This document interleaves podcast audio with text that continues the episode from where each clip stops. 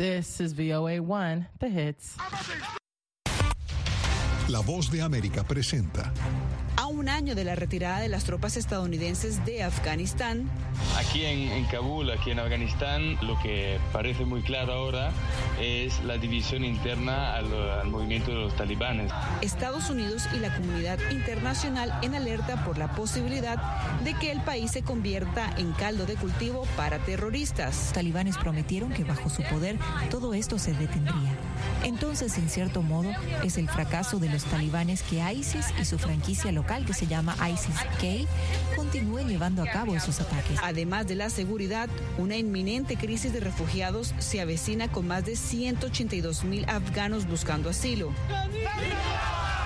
Y con pocos países que reconoce al gobierno talibán como un gobierno legítimo, la situación interna se deteriora. ¿El problema cuál es? Que llegan al hospital y los hospitales no tienen ni médicos ni medicinas porque faltan los recursos. Y a la crisis humanitaria se le suma un grave retroceso en los derechos para las mujeres. Antes era el Ministerio de la Mujer en Kabul, ahora y se llama el Ministerio por la Prevención del Vicio y la Promoción de la Virtud. Y claro, ahí solo hay hombres. En B360 examinamos un conflicto de más de 20 años, sus causas y batallas internas, así como cuál ha sido el rol de Estados Unidos y qué le depara a los que se quedaron. Hola, ¿qué tal? Les saluda Cristina Caicedo Smith y esto es B360. Un año después del regreso al poder de los talibanes, los esfuerzos del grupo islamista para administrar una economía ya acosada por la sequía, la pandemia de COVID-19 y la disminución de la confianza en el gobierno que derrocó han resultado en gran medida infructuosos. Expertos argumentan una inminente crisis humanitaria en el país.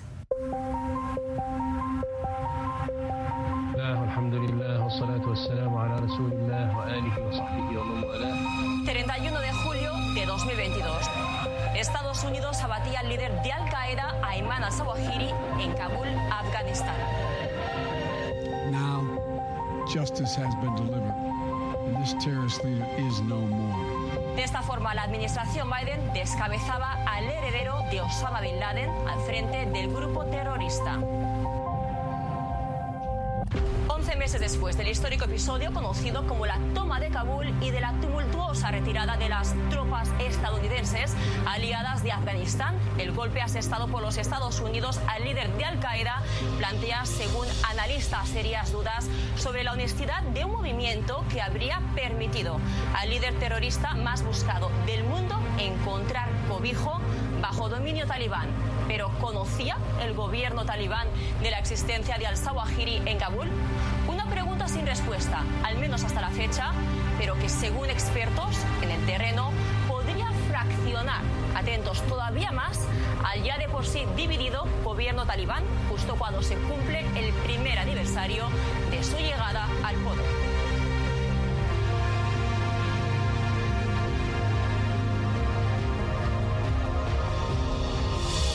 Aquí en, Kabul, aquí en Afganistán, lo que parece muy claro ahora es la división interna al, movimiento de los talibanes entre los arlaines, los akanis y los duraníes, que es la otra facción de, de Kandahar más progresista. Zawahiri eh, estaba protegido por los akanis y puede ser que en esa lucha interna eh, la, las facciones más progresistas eh, dieron informaciones o estaban en contra de, de, la posición de los akanis de proteger una persona como Zawahiri y el movimiento Al-Qaeda. Embargo, más allá de las fracciones internas, la presencia de al-Zawahiri en Kabul ha vuelto a encender las alarmas en la comunidad internacional en materia de seguridad. Y es que la posibilidad de que bajo el control talibán, Afganistán vuelva a convertirse en un santuario terrorista para grupos de corte yihadista sunita, desde Al-Qaeda al Estado Islámico, tiene a las agencias de inteligencia en alerta. Los talibanes prometieron que bajo su poder todo esto se detendría. Entonces, en cierto modo, es el fracaso de los talibanes que ISIS y su franquicia local que se llama ISIS-K continúen llevando a cabo esos ataques. Mientras tanto, 12 meses después de la huida del presidente Ashraf Ghani tras el cerco talibán en Kabul, cerca de 182.000 afganos, según el más reciente recuento de la Agencia para los Refugiados de las Naciones Unidas, habría buscado asilo en países vecinos, principalmente en Pakistán, donde se calcula que habrían llegado hasta 117.000 afganos hasta la fecha. Que no incluyen a quienes, habiendo trabajado para gobiernos occidentales, fueron evacuados de urgencia por los países de la OTAN, la coalición militar al mando de reforzar la estabilidad y seguridad en Afganistán hasta su retirada el pasado agosto con tan solo un puñado de países que reconoce al gobierno talibán y con el peso de las sanciones. Los más moderados dentro del movimiento han buscado en el diálogo en Qatar y Noruega una salida a la crisis económica. Negociaciones que no han dado sus frutos hasta el momento. Es más fácil desplazarse y entonces llegar al hospital. El problema cuál es? Que llegan al hospital y los hospitales no tienen ni médicos ni medicinas porque faltan los recursos. Y a la crisis humanitaria se le suma un ingrediente más, un grave retroceso en los derechos de las mujeres que habían sido conquistados durante las dos décadas de presencia de las tropas. Lo que antes era el Ministerio de la Mujer en Kabul, ahora se ha convertido y se llama el Ministerio por la Prevención del Vicio y la Promoción de la Virtud. Y claro, ahí solo hay hombres.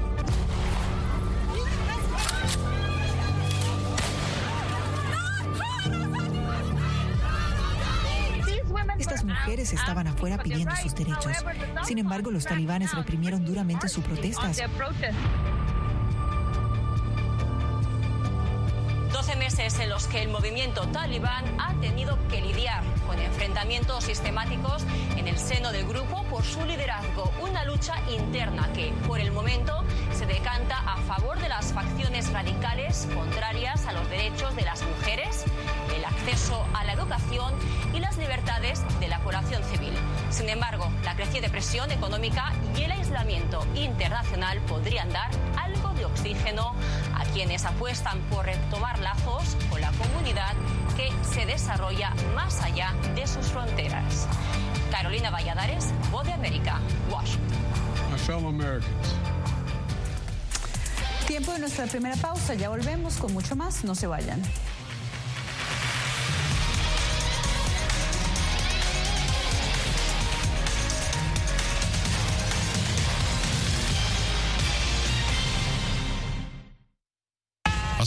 Fueron despojadas de todo en su tierra, pero lejos de silenciar su talento, desde su exilio obligado sus notas musicales ahora se escuchan en todo el mundo. La voz de América presenta Sinfonía de Coraje. La odisea para huir de la persecución talibán en Afganistán de las dos últimas integrantes del Instituto Nacional de Música que permanecían en ese país. Próximamente, en todas las plataformas de La Voz de América.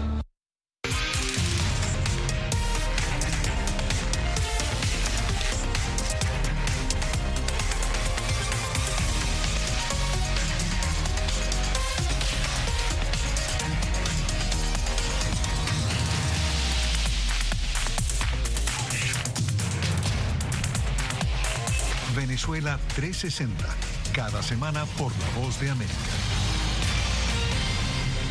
¿Qué tal desde Washington comienzan las noticias en el mundo al día? Día a día, desde la capital de Estados Unidos y donde se producen las noticias que más te impactan. El objetivo es llegar al otro lado de la frontera para pedir asilo. La Voz de América te conecta con el mundo al día, los hechos más allá de la noticia, para que tomes decisiones bien informadas, en el lenguaje que quieres, donde quieras y como prefieras. Conéctate con El Mundo al Día. Actualidad, Vamos a ver otra cepa nueva y otra cepa nueva. Análisis, En realidad, mucha de esta gente va a quedar parada de nuevo y va a ser una tragedia humana. debate, Es la obsesión. La obsesión la tienen ustedes. con la información más allá de los titulares. El tema energético es algo que se está analizando. La inflación es un problema global. 30 y 50 metros están ya las tropas. Todas las semanas por La Voz de América.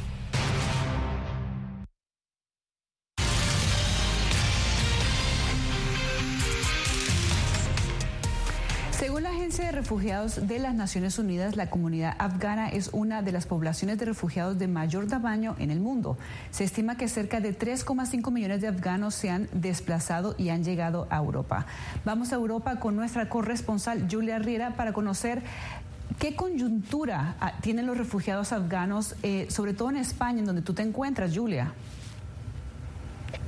Hola Cristina, ¿qué tal? Te cuento que aquí en Europa los países que han acogido a más refugiados afganos han sido Francia y Alemania. Eso se debe en gran parte a que en comparación con otras naciones europeas, Alemania y Francia son más prósperas, por lo tanto los refugiados pueden optar a mejores oportunidades. Aquí en España el país también ha acogido a un gran número de refugiados afganos y también ha colaborado desde agosto del año pasado, desde que los talibanes retomaron el poder, España ha colaborado en la evacuación desde Afganistán de alrededor de 4.000 personas. Muchos de esos refugiados afganos que, llevan, que llegan a España se quedan aquí, pero otros deciden instalarse en otras naciones europeas donde pueden tener mejores oportunidades o una mayor red de apoyo, ya sean familiares o amigos.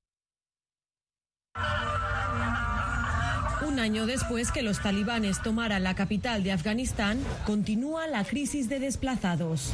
La Agencia de la ONU para los Refugiados advierte que el conflicto existente en el país, el débil sistema sanitario y el peligro que corren los derechos fundamentales de las niñas y las mujeres son algunos de los motivos por los que más de 3 millones y medio de personas han sido desplazadas internamente a países vecinos y a Europa. Aunque el conflicto ha disminuido, la violencia, el miedo y las carencias siguen obligando a la población a cruzar las fronteras con otros países, en particular Irán y Pakistán.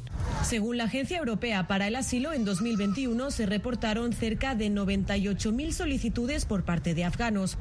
Pero una vez asentados en Europa, los afganos se enfrentan a diferentes desafíos, según advierten varias organizaciones y activistas como Bashir Eskandari, radicado en España. El primer problema es eh, comunicar con gente, idioma, porque idioma persa o pashto es, es muy diferente que castellano ¿no? o otros idiomas europeos. La falta de trabajo, el alto coste de vida y la búsqueda de vivienda también representan un reto para los afganos. Las familias afganas son uh, numerosos, entonces cuatro o cinco personas viven juntos. Es muy difícil conseguir un, un piso. Tras el éxodo masivo de ucranianos, algunos refugiados afganos dicen que son tratados de manera diferente. Así lo explica este joven que huyó de los talibanes y ahora vive en un campamento de refugiados en Alemania. Tienen transporte público gratuito, pero nosotros necesitamos billetes. Les dan tarjetas SIM para que puedan llamar gratis de manera local e internacional, pero nosotros no tenemos este privilegio. A diferencia de los ucranianos, los afganos señalan que tienen que enfrentarse a la burocracia del sistema de asilo. Estamos contentos porque hay un estatus temporal que protege a los ucranianos. Nos gustaría que este estatus también fuera garantizado a otras personas de zonas en guerra. Aunque los países miembros de la Unión Europea han activado mecanismos para evacuar y acoger a refugiados afganos, organizaciones como la Comisión Española de Ayuda al Refugiado reivindican que, entre otras medidas, se deberían agilizar los procesos de reagrupación familiar, evitar el cierre de fronteras de los países limítrofes con Afganistán y facilitar la activación de corredores humanitarios. Muchas gracias, Julia Riera, desde España. Y bueno, una pausa y ya venimos con mucho más.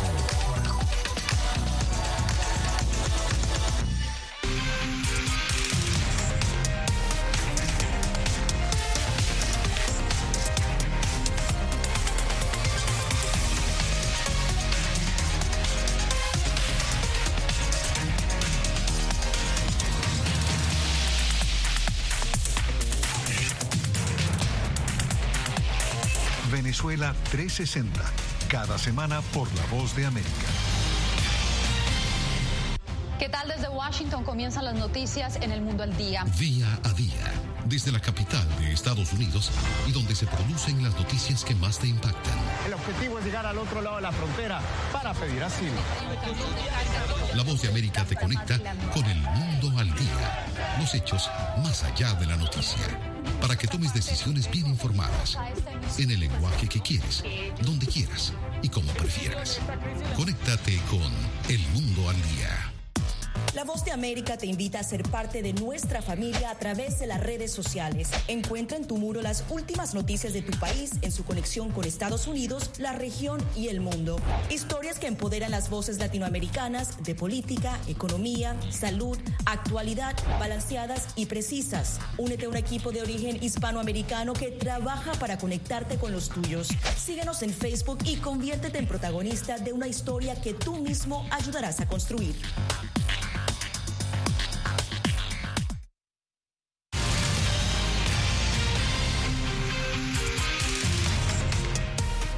Seguimos en B360. En Estados Unidos, entre los migrantes de Latinoamérica que llegan al país, hay miles de indígenas erróneamente catalogados como hispanos y a los cuales se enfrentan otro tipo de retos y barreras. Una organización liderada por mujeres zapotecas se ha convertido en una fuente de ayuda indispensable para aquellos que necesitan ese apoyo. en la tierra. Son percibidos como migrantes latinos, pero no lo son aunque provienen de Latinoamérica, son indígenas y es así como ellos mismos se identifican. Y al llegar enfrentan obstáculos adicionales en los que sus culturas e idiomas hacen más difícil su inserción social en Estados Unidos. Por ellos, una organización en Los Ángeles trabaja para visibilizar y buscar soluciones a sus desafíos únicos. Se trata de Comunidades Indígenas en Liderazgo, Cielo, que fue fundada en 2016 por dos mujeres zapotecas. Una de ellas es Odilia Romero, su directora ejecutiva. Cielo es una organización de derechos humanos y entre ellas proveemos servicios. Una de nuestras prioridades es que se reconozca la existencia de los pueblos indígenas aquí en Estados Unidos, de los pueblos indígenas que vienen de lo que hoy se llama América Latina y que no solo se habla español, pero que se hablan en el caso de México 364 lenguas. Para destacar su presencia y diversidad, en colaboración con la Universidad de California, Cielo recientemente creó un mapa de idiomas indígenas en el área de Los Ángeles, donde se identificaron 17 idiomas indígenas y 30 dialectos instrumento que fue muy útil especialmente durante la pandemia, según la cofundadora Janet Martínez.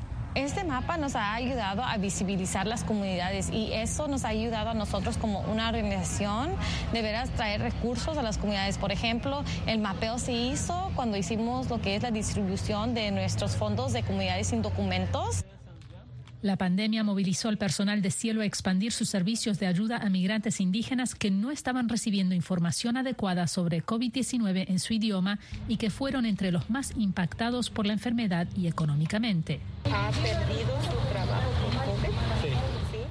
En momentos difíciles distribuyeron equipo de protección personal, comida y dinero a los más necesitados para ayudar a pagar alquileres y otros gastos. Casi 5 millones de dólares en, en manos de las comunidades indígenas. Y en cuanto estuvieron disponibles, hicieron campañas de vacunación. Aunque siguen comprometidos con la diseminación de información sobre nuevas variantes y vacunas, la organización ha retomado otras prioridades, como realizar eventos enfocados en promover y mantener vivas las culturas y lenguas indígenas para las generaciones más jóvenes. La base fundamental del trabajo de Cielo es crear nuevos líderes y nutrir su crecimiento para ayudar de mejor manera a las comunidades indígenas que no hablan español ni inglés. La conversación que tú Una de las formas que hacen esto es mediante un congreso anual que atrae a 300 intérpretes indígenas dispersos en Estados Unidos y que hablan diferentes idiomas. Ese tipo de actividades, de espacios, te permite reflexionar más, ir conociendo más tu idioma, tu estructura y hacer valer tus derechos lingüísticos, que eso es importante. Este, no puedes ser discriminado por no hablar el inglés ni por no hablar el español. Como Víctor Cata, historiador y lingüista zapoteco, muchos son los entregados a impartir sus conocimientos y defender la importancia de la labor de cielo en no dejar morir las lenguas indígenas como la suya. Zapoteco del Istmo Entonces ese zapoteco este, solamente lo hablan 60 mil personas. De esos 60 mil personas, la población infantil está muy disminuida. Entonces muere un anciano y nacen niños y ya no hay quien hable el idioma. Para Próspero Martínez, intérprete del idioma Miché, es una misión compartida. Siempre he considerado que el mayor acto revolucionario de dignidad y rebeldía es mantener vivas nuestras lenguas y encontrar a otras y a otros hermanos que tengan las mismas ideas. Cielo es una organización magnífica, hace un trabajo magnífico que se enfoque sobre todo, porque no solamente se trata de interpretación, sino de hacer perdurar el lenguaje de nuestros ancestros también. A medida que más migrantes indígenas llegan al área de Los Ángeles, Cielo espera servir de guía para ayudarlos a navegar el sistema y normas de los Estados Unidos sin perder su identidad, sus raíces y su idioma. Verónica Villafañe, Voz de América, Los Ángeles. Son tan comunes los apagones en Venezuela que algunos residentes en el país han optado por alternativas como el uso de linternas o de leña. Recientemente se reabrió la discusión sobre la necesidad de recuperar la red eléctrica, pero esta tarea no parece nada sencilla ya que se requiere de una millonaria inversión. ¿Cuál sería el costo por la reparación y qué tal factible es? Veamos. Solo las linternas y el fuego iluminan las noches en el caserío San Antonio, en Falcón, una comunidad rural a 460 kilómetros de Caracas. Ya tenemos cinco meses sin luz, es una problemática muy grande porque nos han picado cien pie, hemos conseguido muchas culebras, necesitamos pronta respuesta. Desde que explotó el transformador que lleva la electricidad a esta apartada población, sus habitantes han cambiado su rutina en función a las horas de luz. Hay que hacer la comida temprano antes que se oscurezca por por el problema de que no tenemos nada con que alumbrar. Una precariedad que se repite en otras regiones de Venezuela. Incluso un 62% de la población valora negativamente el servicio eléctrico, según una encuesta elaborada por el Observatorio Venezolano de los Servicios Públicos en 12 ciudades del país. Sin embargo, corregir estas fallas es posible en opinión de expertos. La tarea amerita invertir 15 mil millones de dólares, de acuerdo con cálculos del Centro de Investigación Grupo Orinoco. ¿En cuánto tiempo es posible hacer eso? Pues esa inversión es posible desarrollarse en tres años plazo. El gobierno ha insistido en que los apagones son provocados por ataques dirigidos desde el extranjero.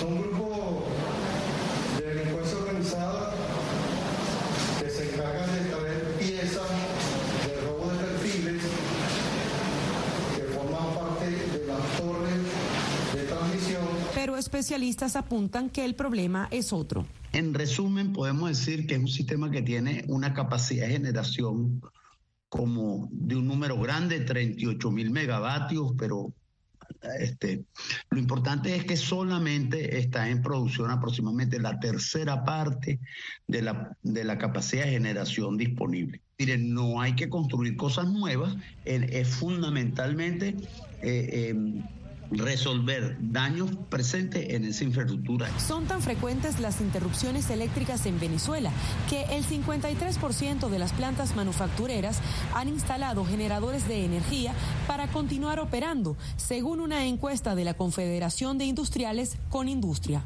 Adriana Núñez Rabascal, Voz de América, Caracas, Venezuela. Una nueva pausa y regresamos con más en breve.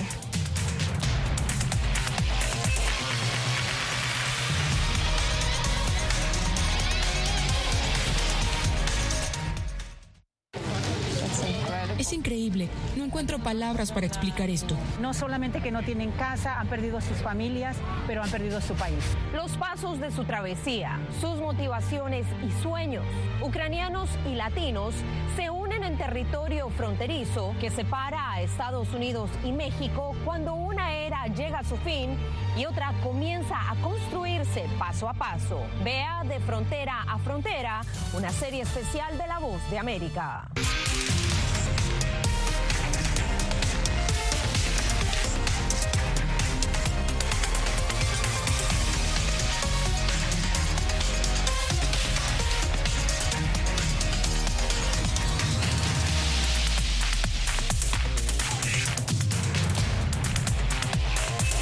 Venezuela 360, cada semana por La Voz de América.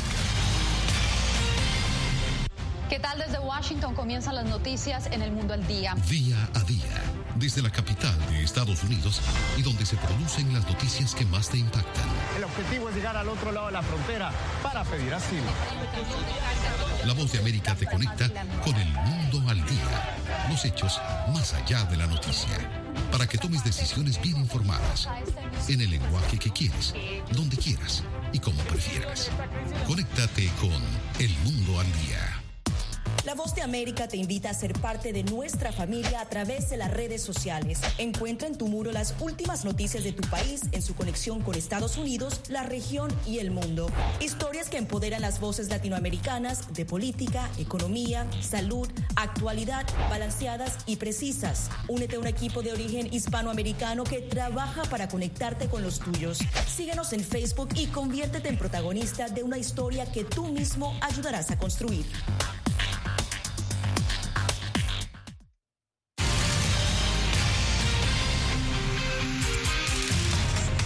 Esto es B360, una iniciativa creada por venezolanos, una al público y artistas que se pueden encontrar en cualquier parte del mundo. Esta iniciativa es denominada el microteatro virtual. Ahora, ver una obra de teatro no debe ser solo para quienes asisten a una sala de presentaciones. Trabajar, hacer compras y hasta asistir a clases fueron actividades desarrolladas a distancia a raíz del coronavirus. El microteatro virtual es otra opción que reúne a talento hispano en la aldea global para mostrar al mundo esta expresión de arte fuera de las tablas y ha facilitado, según los venezolanos creadores de esta propuesta, la manera de disfrutar del teatro por la vía digital.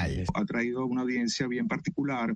Este, se le ha dado inclusive la movilidad a personas mayores que inclusive no han podido ir a eventos porque simplemente no, no tienen la capacidad de poder ir a montarse en un carro, viajar, sentarse, etcétera. Muchas personas la pueden ver desde su casa. Una manera de disfrutar de esta expresión artística que ahora se combina con la modalidad híbrida, es decir, además de virtual, incluye la participación en la sala, tanto de intérpretes como del público, con la transmisión en línea al mismo tiempo. Nosotros hemos tenido obras donde han sido monólogos a una sola cámara, han sido obras donde tenemos eh, dos personas participando en el elenco y hemos tenido obras donde hemos tenido más de cuatro personas participando en el elenco. Ya ha sido un juego de cámaras y de, y de ubicaciones, quizás, digamos, ubicaciones porque estas cuatro, estas cuatro personas que participan como elenco en cada una de estas obras muchas veces se encuentran fuera, fuera del mismo sitio, de la misma ciudad, del mismo, de la misma región. Luis Capriles es productor ejecutivo. Con él conversamos vía digital. Él se encuentra en Caracas y en Miami nos reunimos con José Eduardo Pardo, el director de Microteatro Virtual, que además ha escrito más de 100 obras de presentaciones cortas. Qué bueno, dos años. Pardo asegura que pocos creían en el proyecto y con el tiempo fueron sumando esfuerzos y así lograr salir de las salas convencionales y llevar el arte a cada hogar. Primero adaptando las obras que ya existían y después empecé a escribir directamente, incluyendo el medio en, en el contenido. Entonces fue la parte más hermosa porque hoy día también tengo una gran secuela de obras para el online adaptadas tal cual. Poco a poco le han dado forma a opciones adicionales a la presentación de una obra de teatro. Sin la nostalgia de las tablas, estos creadores también ofrecen el camerino virtual. Después de cada obra hay un camerino virtual. La gente dice, uno va al teatro y uno no puede hablar con los actores después. En cambio aquí uno puede hablar, manifestarse, expresarse.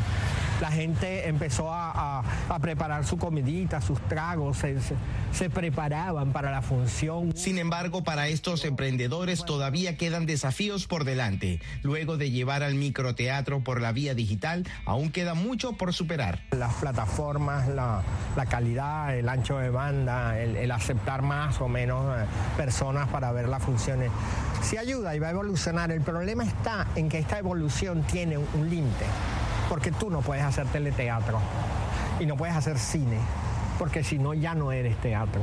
Esta modalidad de teatro casi cumple dos años con funciones de manera continua, con obras como Insomne, La Luna, La Chica del Paraguas Rojo, entre otras. Para este 2023 ya cuentan con ambiciosos proyectos. Incluso uno de estos puede estar cerca de llegar a las salas de cine. José Perralete, Voz de América, Miami. Hasta aquí B360, le saludó Cristina Caicedo Smith.